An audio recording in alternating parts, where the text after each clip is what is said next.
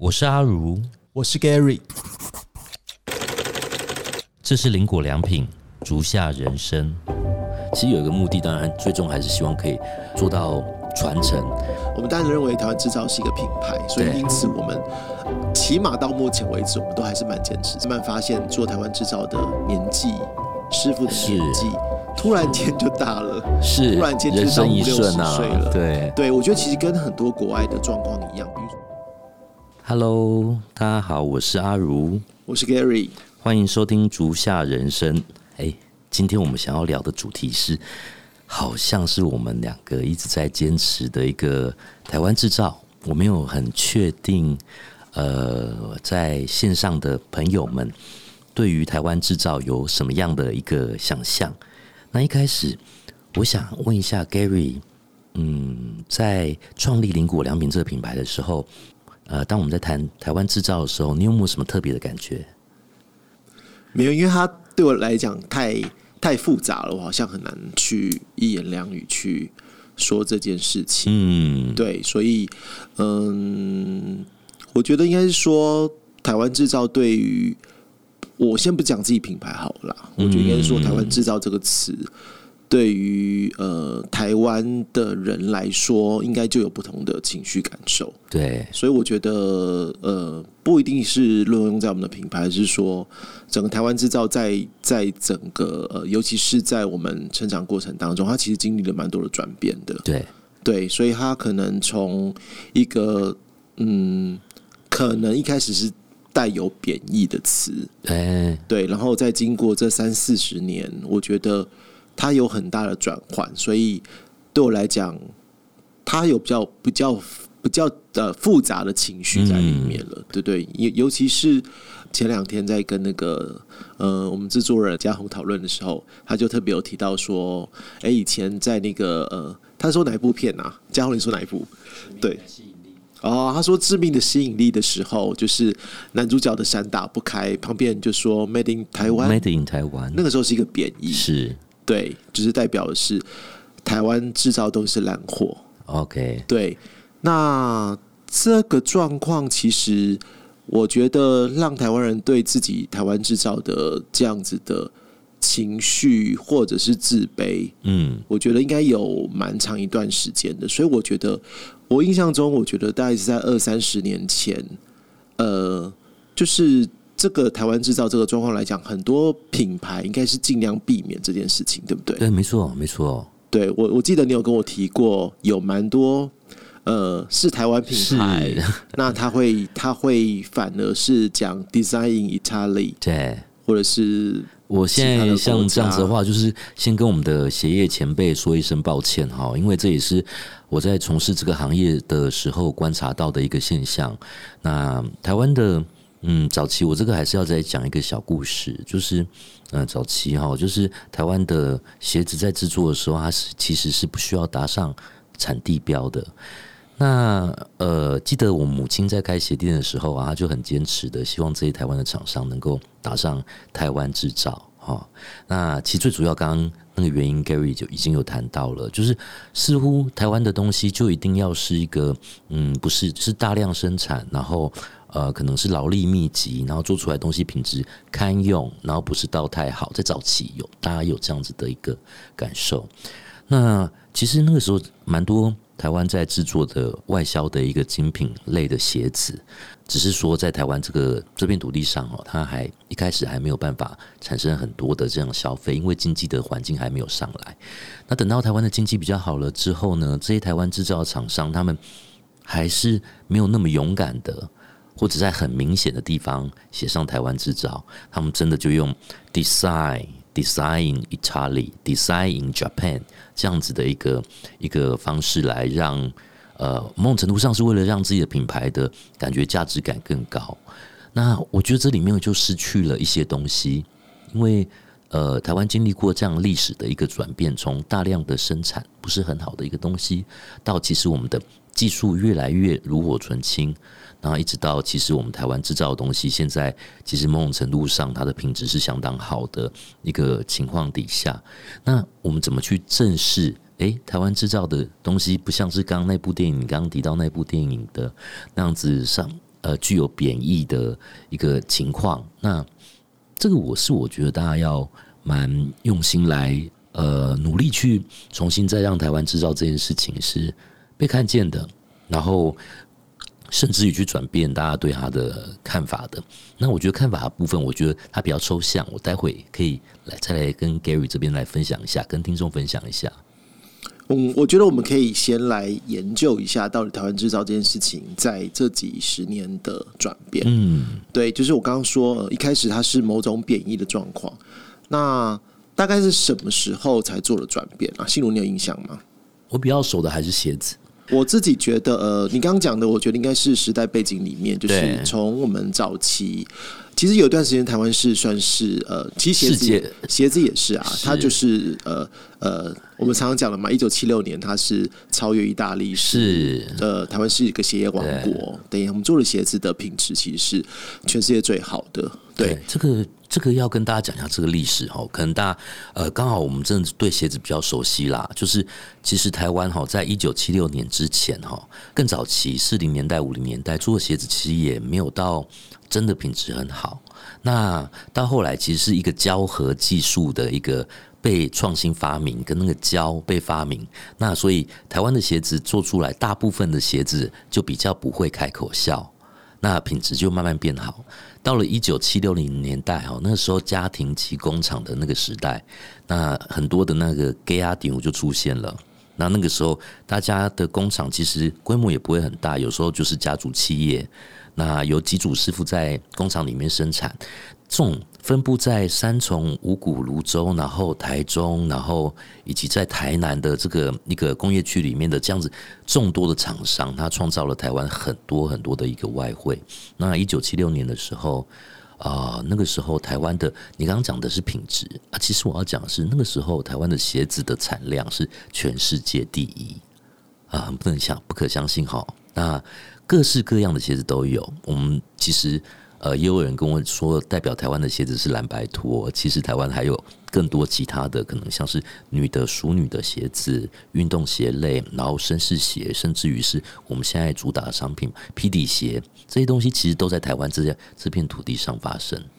嗯，我觉得应该那个时候的的确，就台湾制造就是打下不错的基础。我觉得应该要感谢很多呃外销的需求，所以其实呃，应该说，我觉得大家开始会重视品质或重视设计这件事情，其实也是因为必须要去做很多外销的商品。呃，因为台湾早期可能并没有这样子的跟世界接轨的观念，所以我觉得应该慢慢的去。我们算是在在做中学啊，对所以其实慢慢的把自己的品质盯起来。但是我觉得大家应该还是对于所谓台湾制造这件事情，他还是会没有那么看重，因为我我觉得其实我觉得跟那个呃，其实。有一些开发中国家其实状况都很像，因为一开始的时候劳力密集，然后我们的那个工资是低的，所以那个时候大家可能就在一种求生存的状况，所以可能还不知道所谓的品质好或者什么的这件事情。对，所以我觉见得的也少啊。对，所以我觉得那个时候应该大家对自己的东西应该是属于一种还是蛮没有自信的状况。对啊，对，是一直到慢慢的就是，而且我记得那段期间，这没有自信的状况，我觉得可以从呃很多开发中国家都会这样子啊，比如说 可能开始从买国外名牌啊，对对，然后来开始去巩固自己的某些自信的部分。对大概这个时代应该都会维持个十年二十年在那样的状况。嗯对，然后上次我我在那个一个活动里面才发现说，其实通常来讲，这个时代通常还会伴随着突然间致富、致富，然后整个社会突然变得很有钱，然后纸醉金迷。纸醉金迷嘛。比如那个时候的呃最有名的酒就是 S O，对。对，所以那个时候我记得我 我爸妈小时候，因为我爸妈那时候开始已经有赚一点钱了，对。对，然后开始我们家，我印象中就是我们家都会一直出现 S O 这种酒。对。那 S O 这种酒呢，其实我对我来讲就是一种某一种崇洋媚外的一种一种表征啦，嗯。因为可能已经大家开始喝洋酒，而大家想到所谓的最好就是就是 S 那个时候，对，在那个在发展时期的一个段时间，这很有趣哦。这可能也是呃，你看到那个报道里面的一个呃社会的研究的一个现象。那台湾现在，诶，对于那个喝 XO 的朋友说声抱歉哦。台湾现在好像已经把这种酒类是往其他的品相去移动了，也代表了一种呃，大家在财富阶段的不同的一个迁徙。对，所以那时候在听那个厂商在在聊这个事情的时候，他其实就很明确说，他 XO 的流行是跟着一个社会的经济发展的一个国家经济发展的状况，它可能现在流行到可能会是其他不同国家，可是台湾现在目前来讲，就可能更更喜欢的酒类就会发生转变。对，那我想讲这件事情的原因，是因为我觉得这其实蛮接近，就是大家在那种传统文化的认同的过程当中，就是从外求式的去看国外品牌好的地方，嗯，很没有自信的状况。然后我觉得到比较大的转变的话，你觉得会是什么时间点呢？就是真的，一开始都是讲你刚刚说。不论是鞋子，也不敢讲 Made in 台湾。哦，你觉得是什么时间点？他突然开始有这个转变？我还是要再讲一下那个故事哈。我刚刚讲到一九七六年，那其实台湾真的富起来。那当初其实我有一次在，其实有几次啦，在学校里面去呃进行一些演讲哈。那里面当然会去涉及到台湾鞋业史啊。那在一九八七年左右哈，就台湾的鞋业就进入了正式的一个衰退期。那一九八七年这个时候，我只我只从历史资料上去找到这件事情，我也没有觉得怎样。那一场演讲我就带过去了。后来有一个台北大学的一个教授，他就跟我说：“信如，你去查一下一九八七年发生了什么事情。”那我去查，哎，原来在一九八七年是台湾各个传统产业的正式进入衰退期，不只是鞋业，包含纺织业，然后。啊，许多的行业都在这个时候进入了衰退期。那这个就让我去想到说，为什么这整个社会会有一个这么大的一个呃，算是在劳动上面、劳力上面的一个转变？那个时候，台湾其实工资已经算是不错了哈。那像这一类型的一些比较劳力密集的产业，它就试着必须要去往其他的国家或地区去移动，因为在这边的生产成本已经已经是变高了。在这种移动的过程中，有一些人是留在这个岛上的。那以鞋子为例的话，他不可能在这个岛上继续去维持制作一个很便宜，然后可能低附加价值的一个产品。他在这个时候，他其实就要开始去替他的品质产生很高的一个提升。可以留在台湾的，基本上它是可以满足大众的这样子的一个需求。这个年代大约在一九八七之后的这几年开始产生一些转变。我觉得应该是说，传统我们都会认知，就是比如说比较好的东西，我们可能外销到国外去。你看，像这一阵子的那个石斑鱼啊，或是其他的这一类的，没有办法就是出口到各国家的时候，大家才会发现说啊，原来。台湾有这么好的石斑鱼的养殖技术，对我在想说，会不会也是这样？像这样的一个年代，就突然间就是有些东西外销状况可能比较不好的时候，大家突然间就是有把好的东西有机会让把好的记忆是留在台湾的，有可能。哎，其实现在这样讲一讲呢，也还蛮有趣的哈。当初其实呃，外移去外面的厂商哈，虽然都是还还是一样台湾的老朋友啦。台湾的厂商这样移出去，其实他们生产的类别就是，哎，还是比较符合大众的需求的一个鞋类这样商品。然后这些留在台湾的厂商，他为了要在它价格上已经没有那么大的一个竞争优势，所以它其实是不断的在提升自己的一个制造的一个品质上来。不过在这个时间点的话，我们还是。我相信那时候的品牌概念，台湾对台湾品牌概念还是没有那么深的哈。那所以以至于在，因为品牌其实它不是一个纯粹的一个产品这件事情，它里面有很多抽象的项目，像是好感度啊、服务啊、信任啊等等，都是包含在品牌里面。那当台湾在从这一种呃工业的呃工业制造，然后传统生产业在转型的过程中，其实在品牌的这一段的学习是空白的。那以至于他们唯一想到的一个部分，就是精进自己的生产技术，以及做出来东西是比较好的。那我觉得这也是很重要的，必须要历经的一个过程。等到真正开始，大家会意识到台湾制造是产生好的品牌，我觉得是非常近代的事情。这里面还经历了一段时间，就是所谓的好，当我们的品牌概念还没有成型。然后，呃，开始台湾我们的东西是越做越好。那经历了一个东西，就是买台湾的东西就是 CP 值高。我不知道你对这个有没有什么特别的？我自己觉得还有一个很重要的因素是，呃，因为台湾开始经济起飞了，所以其实台湾的人力，我刚刚讲一开始因为台湾人力低嘛，那慢慢的他会发现说，其实台湾的人力。也没那么低了，所以开始往外移之后，我我自己个人觉得那也是一个转捩点，就是说，呃，开始有这么多台商转到中国，尤其是中国啦，对对对对，转到中国去之后，呃，当他们人力更低的时候，回来的东西其实有时候可能在呃 quality 上面来讲，可能就是跟台湾 外销的状况来讲，其实我觉得那个那个品质本身是会有一定的落差。可以可以，我们好多同我们好多朋友都在协议，而且都在中国。跟越南，我们这样要先跟他们说一下抱歉。其实他们很多人还是品质很好的。当然，我我觉得就是一段过程，一段过程啊，一段时间，对对，就是很多一过去的时候，可能就是呃呃，不论是呃，可能就是大家在追求追求 CP 值的时候，可能的确回来的呃，就是真的在台湾在穿到这样的东西的时候，他可能会有一点有一些品质上面的一些不同啊。嗯，对我就慢慢的，我觉得 Made in China 跟 Made in Taiwan 就会再产生一些。比较大的 那个当下，那个当下产生比较大的一些品质上面的一些不同，所以我觉得慢慢，我觉得又跟我觉得大家慢慢开始有更多的土地意识，开始是重视。我刚讲嘛，一开始外求，我们去看国外的品牌的好的地方，然后慢慢的。我觉得这慢慢的，我觉得应该每个国家都会慢慢的去重视到说，所谓的国产这件事情，可能它会有一些不同的意义存在。我觉得像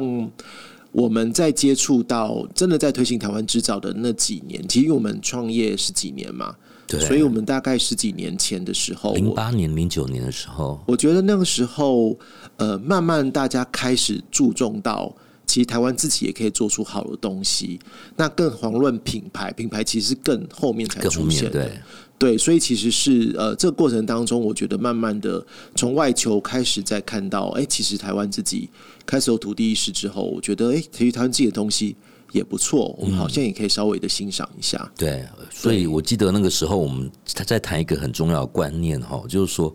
哎，台湾制造这件事情，它不只是一个物件，你买了一个 CP 值高的一个东西，它其实里面还蕴含了其他的一些能量在。记得你那时候，我跟 Gary 那时候常在常在炒一个东西，我一直在提说我们在进行的是一个好的交换，然后 Gary 一直跟我说好的交换是什么，听不懂啊。那我们的消费者他也没有办法呃理解什么叫做好的交换。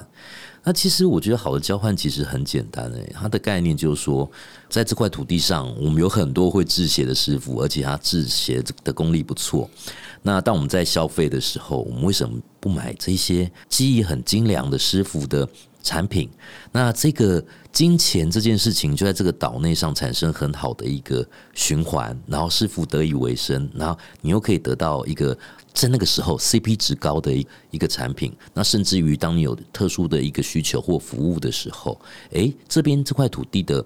的师傅就可以满足你。我们可以试着不要去迷，呃，我我讲迷信好像有点太过分，试着看重一下台湾的品牌，而不是把重点都放在国外的精品啊，因为国外的精品其实鞋子是一个很深的一个学问哦，在。呃，我记得在创业初期的时候，有一些消费者买着国外的精品，那回来希望我们这边帮他做维修调整，原因是因为他没有办法穿。在以鞋子为例的话，东西方的人的脚型是不一样的，是差距非常大的，所以其实你在。那我这样讲，可能又要得罪一些朋友了。你跑去国外的奥莱去买鞋子，你回来，因为通常你可以买的时间很短哦，试穿时间很短。通常买回来台湾之后，你会发现穿起来怎么怪怪的，尺寸不太对，然后会掉脚。记得 Gary 也才在日本买了疯狂，因为我给你的时间很短嘛，然后你在奥莱买了几双运动鞋。两双，一双在你脚上。对，因为他没有什么时间试穿，然后另外一双就是在我脚上。那我发觉，就算是日本这样子的，跟我们也都是东方的一个亚洲人的脚型，也会有不同的地方。那一双运动鞋，我就算是尺寸是符合我穿的，它既然运动鞋穿起来还是会掉脚诶。所以其实，在这样子一个产业里面，我觉得它是很适合、很适合呃在当地制造的，因为它会以当地人的一个呃脚型或生活形态来生产这样子的一个产品。嗯，我觉得我再回到刚讲到所谓的台湾制造，它嗯慢慢的让开始有大家意识到这件事情的时候，我自己觉得，嗯，我觉得其实品牌的诞生，品牌大家开始注重品牌的这件事情，我觉得还是会是有一些帮助的。就是比如说，我记得那时候我们在做这件事情的时候，是因为我们第一个刚刚说对于自己的东西没有自信，然后、哦然后也不认为台湾制造是一个品牌，嗯。那现在我们开始会觉得台湾制造可能是一个品牌化的这件事情了，所以那那个时候我们在做这件事情的时候，我记得我那时候最有感触就是说，诶，国外的匠人，比如说以日本、日本的工艺，它叫做它就是匠人，它就是职人，它的皮鞋的设计或是皮鞋的制造，他们的匠人就是所谓的一辈子只会做一件事情的这种状况。那时候是呃在杂志上面我们会不断去被看到这件事情。可台湾的就是做工的人，做工的人，对，所以我自己觉得，所谓的台湾制造这件事情，它在我刚刚讲的，在被品牌化的过程当中，其实是慢慢大家开始有自己的土地意识之后，也觉得，哎，原来我们做的事情，它是一个有价值的。大家就是十年磨一剑这件事情，它不一定只是为了要在外销的时候，然后被看到，是其实台湾自己的工艺也是很被值得被看见的。因为我觉得我们从这一集从头聊到现在为止，都还是蛮严肃的哈、那也也因为我觉得特我们特别的在乎这个议题，所以跟其他的几集比较起来，大家会觉得我们怎么这个议题聊这么严肃？那我来岔题一下好了，就是我之前发现一个现象哈，就国外有一些品牌。然后他们在从国外来台湾的时候，他们会把师傅带过来。你知道他们的师傅在现场制作表演、制作鞋子的时候的穿着是什么样子吗？哇，非常的正式，然后感觉就像是一个一个艺术家在创作。可是你知道，实际在工厂里面或工坊里面在制作这样子的东西的时候，你会发现他们在做这些东西的时候，基本上呢，他没有办法这样子穿着，因为会很不方便。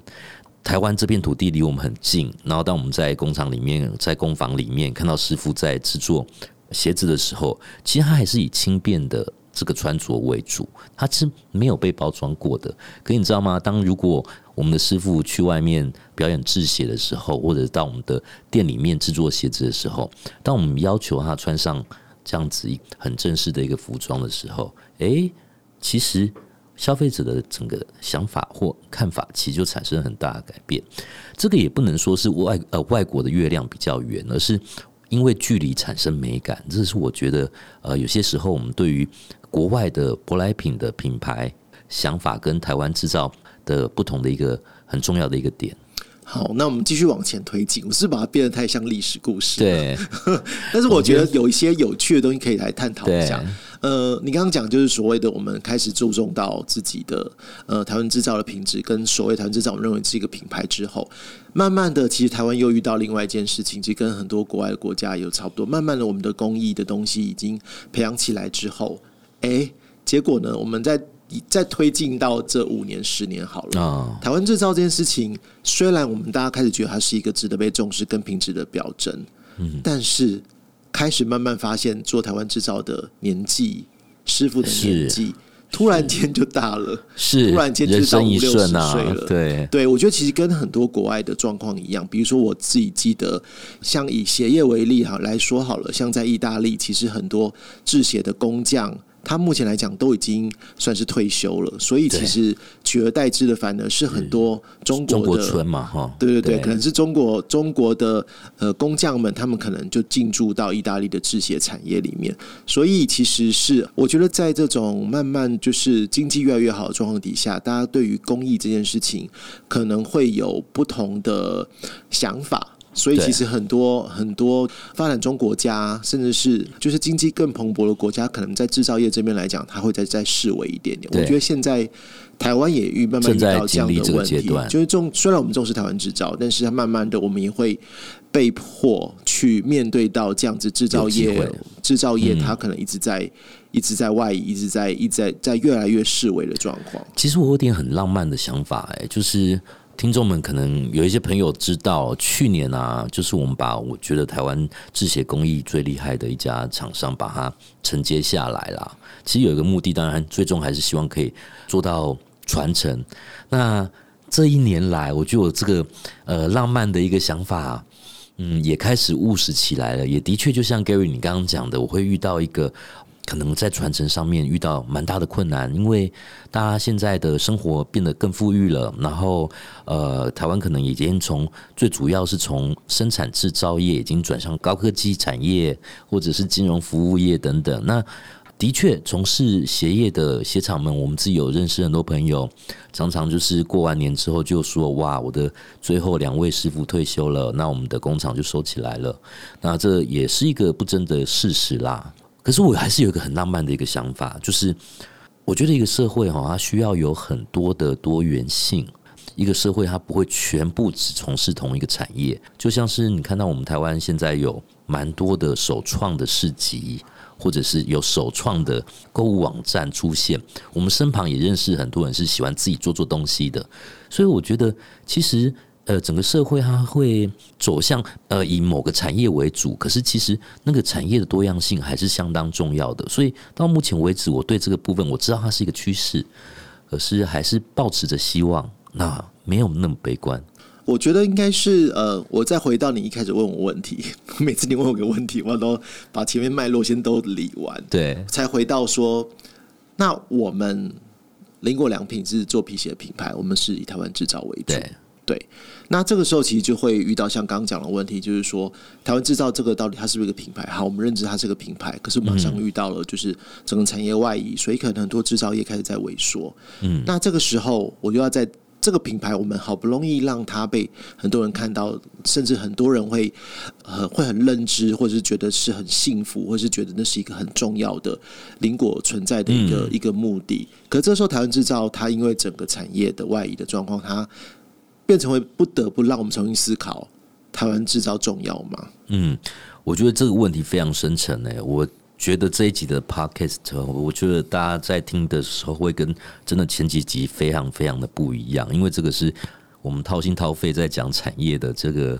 历史，然后现在的样子，或者是它的命运哦。我是用一种很愉快的心情，很愉快心情。我觉得是一个 对，因为我们对，就是说像你刚刚讲的嘛，我们以前觉得台湾制造是一个品牌，所以因此它是我们的品牌价值之一。但慢慢它的确做一些转换，所以我们可能得要面对到传承这件事。其实我们对未来其实都不会太知道什么事情。可是我在想说，你不可以那么愉快啊！你知道这家工厂你也是有投资的哦。对，但但是我其实会有很多。不同辩证嘛，就是在我们在思考这件事情的时候，我们当然认为台湾制造是一个品牌，所以因此我们起码到目前为止，我们都还是蛮坚持这个价值的。到目前，但慢慢的，其实你们看到越来越多的师傅退休，或是他们可能就不做，甚至我昨天去一个鞋一个做皮底鞋的工厂，然后说啊，过完年他的师傅就心肌梗塞了。所以，他突然间皮底鞋就没有人在做了，对，等等之类的，其实我觉得会变成让我们不得去不去面对这件事情。是是，但同时也会让我自己思考说，大家在乎台湾制造吗？嗯，会不会只有我们自己在在乎？对，我觉得有可能也是当局者迷哈。那我我在讲讲到我们一开始讲的前一点的，就是大家会说我买东西的时候，我要买台湾制造，好，就这么简单。这里面的话就。第一个嘛，我想到说，我们就支持台湾嘛，哈，就是支持台湾制造的东西。可是渐渐的，这些东西会越来越少，越来越越往国外的地方去移动。我到现在就妥协了。例如说，呃，我曾经就为了要买一把台湾制造的伞，然后那时候我找遍了各个卖场，然后在大卖场里面，然后在那个商店里面，我找不到一把伞是台湾制造的。到后来我才知道说，原来台湾的制伞的这个产业已经。没落到非常非常非常非常低迷了哈。台湾以前自产也是一个产量很高的一个地方，在这个过程里面，我觉得最终我还是妥协了。可是心里面会有一些不甘，好不甘心，就是说，诶，以前以前我可以很容易买到台湾做的伞，就是虽然在那个电影里面讲说这个伞是很容易坏掉的哈，那起码说是对这个土地上有一些呃情感在。好，最终如果说。就像回到 Gary 的这个问题，制鞋业也会遇到这样子一个，嗯，可能是进行式，或者是啊，我来讲说理想主义一点，我讲说它是未来式啦，哈，还没发生，可事实上也是真的是进行式，也的确许多的台湾品牌就要开始进行一些调整。我觉得这算是呃呃，因为今天我们讲的东西比较大啦，就台湾制造，它可能包含着鞋子的状况，但事实上来讲，不只是鞋子嘛，我们知道有很多产业，它现在都是在面临到一样的问题，对。未来会怎么发展？我当当然，我们如果朝向你刚刚讲到说未来的可能性，比如说，当然我们开始慢慢知道有很多二代在做接这个工厂的部分，然后呃，因为其实也蛮多工厂移回台湾了啦，对，那那慢慢发现就是说。会面对到二代的问题，或者说是其实会有新的所谓的新住民，嗯，可能会加入生产的行列。这我们也有看到一些不同可能性，或者是更多的机器的加入，以及就是说你刚刚讲到说，更多的个人工作者，他们可能会选择用手创或是手手制来当做是他们的兴趣，或甚至他们谋生的工具。我觉得应该是说，现在是一个多元的社会。那我们在乎的价值，它会不会同样是一个价值？我觉得未来可能会。产生一些不同的变化，对它其实是会产生变化的哦。对，那这里面的话衍生一个话题，我要跳痛了，就是说，呃，这个也我也觉得这是一个很棒的一件事情，因为有媒体记者就问过我说，如果当我们的产业啊没有办法继续发展下去的话，怎么办？我们要怎么办？那其实就说我们在做品牌，我们发觉我们自己本身也是一个过客啦。我们有发现，我们越来越多的朋友啊，或者是我们自己公司里面的工作伙伴。他们其实到后来发觉自己只会设计鞋子哈，因为你知道在学校里面他们学设计，他们是不会去真的去生产一双鞋子的。最后他们跑到意大利去学制鞋，然后学完制鞋之后回来台湾创立自己的这样子的一个品牌，然后他们的产量会跟那个原本台湾在很辉煌的时期这个产量会不太一样。那小小的工作室诶，也可以养活自己，我觉得它也不是是一种。我觉得创造美好的一个方式哈，这些朋友我觉得在台湾也创造了就是所谓台湾制造的多样性。所以我自己跟呃几个年轻的朋友在聊到这件事情的时候，我有问他们说：“那你平常在乎台湾制造吗？”嗯，对，因为毕竟对我们来讲，台湾制造是我们品牌的某一个核心嘛。他说：“还好哎。” 啊，对 对，所以我觉得应该是说，呃，这件事情它是不是一个品牌，是不是一个被大家会一直贯彻的一个信念？其实我觉得，回到最终的商品本质来讲，会不会有这么多人重视这件事情？嗯，可能其实我们也会接下来也会面对到这样子的一个挑战。那我刚刚说，其实我们就是一个品牌嘛，但因为这个价值是在我们的品牌里面的一个很重要的核心，所以其实。好像不得不，我们的确要面对到这样的挑战，所以就像信如讲的，你可能就是开始要接下这个工厂。不断的记者就问你的传承是什么？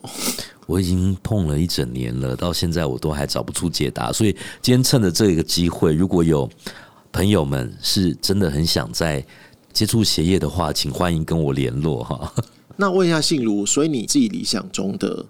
台湾制造的这个品牌，你自己觉得应该是？它延续的愿景会是什么？你可以大概描述一下你的想象的画面是什么？在讲这个愿景之前，我先回答一下。呃，我先我先跟大家讲一件事情，就我们刚刚一开始在讲说世界的演变啊，它是一个呃，从我们从制造业，然后开始外移，然后到现在的台湾最行的是科技业、金融业。可是另外一个部分，我也。在讲，在想象的就是一种循环，就是物极必反啊。当所有东西你在台湾开始你会找不到的时候，就会有人开始又重新会想要在这个地方再来重新再把它创造出来，然后不断的产生这样子的一个循环。它是不断的来来去去，跟流行一样，每隔十几年会有不同的文化的重新的一个诠释啊，或者是流行服饰也是嘛，哈，它是不断的在循环。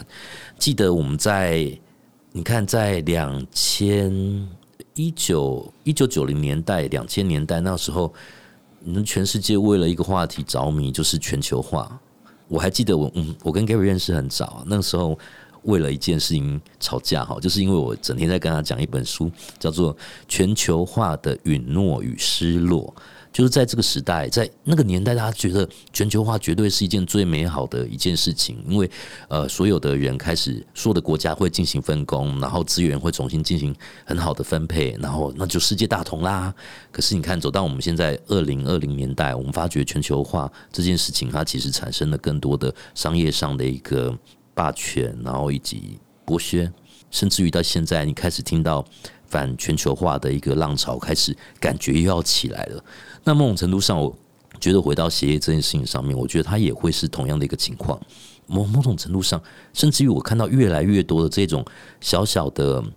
工作室，哈，它是虽然只有一个人、两个人。那他再重新再制作鞋子，用 bespoke 定制等等的这些方式，开始在重新再嗯让这个鞋子的工艺在台湾传续下来，或许就是它的一个新的一个表现呈现的一个成台湾制造的样貌。它不会再像是我们讲的一九七六年代是家庭级工厂那一种大量制造的一个方式。不过，那个台湾制造这个精神一样是留在台湾这片土地上面的。嗯，我觉得应该是说，呃，到了现在，就是台湾制造，它可能慢慢的会经过一些转型，转换转转变成不同的方式。那我觉得，因为也是 COVID 之后，大家开始呃，有更多人他可能会更重视到，比如说像现在很流行的 ESG 嘛。对，大家开始注重到所谓的在地生产这种东西，我觉得好像又再回来了。对，就是从全球化退为 COVID COVID 之后，开始注重自己的一个国家它应该要有的一些生产的可能。那慢慢的又回到现在，又产生出各种不同的可能性。所以应该说，好，回到我们最后再 把台湾制造这边做个做个延续，做应该说做个结论好了。就是我觉得看起来台湾制造它从过去被轻视，到后来我们认知它是一个。品牌化的过程内化到我们自己的心中，那慢慢的又在经历了所谓的全球化、大家产业外移的状况，再产生了新的，就是我们再重新回到自己的认知，跟所谓的台湾制造又产生出不同的质变的变化，一直到现在，我觉得它是一个不断的转换的一个大家可以思考的议题。我还是衷心的很希望说，身为台湾人，还是能够持续的使用台湾这块土地上呃制作的好的东西，对，然后呃也希望我们也能够继续坚持，继续做台湾制造的皮鞋。嗯，哇，这里面啊，你知道我们的制作人嘉宏还帮我们准备了一个故事，那这个故事。我没有很想把它讲的很明白，可是这个故事，我相信大家很多人都看过这一部电影。那这部电影就是《玩具总动员》，它里面有一个角色是巴斯光年，他在一个很绝望的时候，他撕开自己手背上的指针的贴纸哈，不知道大家记不记得这一幕？他看见了 “Made in Taiwan” 台湾制造字样，那他首次意识到他不过是一个玩具，并且开始接受现实。这故事我这样讲到这个地方，我觉得留一些想象空间给各位听众，或许它有很多的寓意在里面。今天的节目就很快的就进行到尾声啊！这一集我们聊了好多台湾制造的话题。如果你喜欢收听我们这一集节目的内内容，也欢迎你分享给你的好朋友们。未来我们会持续分享更多关于台湾这片土地上的动人故事。我是阿如，我是 Gary。我们下一集见，拜拜，拜拜。